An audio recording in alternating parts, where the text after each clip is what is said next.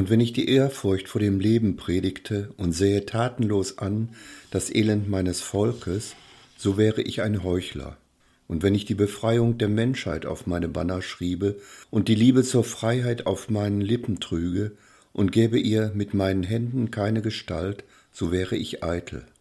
So schreibt der Theologe Kanaan Banana aus Zimbabwe in Anlehnung an 1. Korinther 13.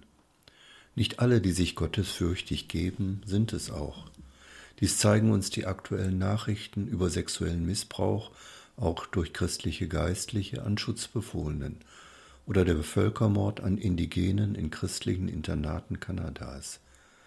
Dass sich unsere Taten auch mit dem decken müssen, was wir verkünden, das fordert der Text 1. Korinther 13 ein. Weiter schreibt Banana Wahrhaftige Liebe verabscheut das Böse und freut sich im Kampf für das Gute, kann alles erdulden, alles hoffen auf dem Pfad zum Ziel, wird niemals aufgeben.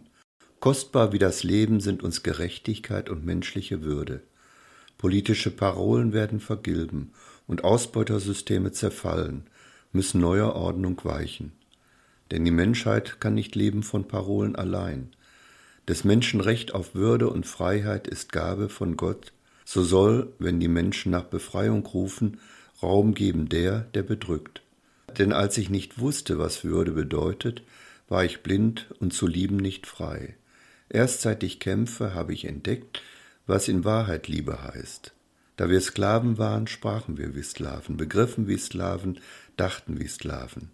Da wir aber frei werden, werfen wir hinter uns die Ketten der Knechtschaft. So müssen nun bleiben Glaube, Liebe und Hoffnung diese drei, aber ohne Freiheit und Würde bleiben sie leere Schatten. Ihr Albrecht Laug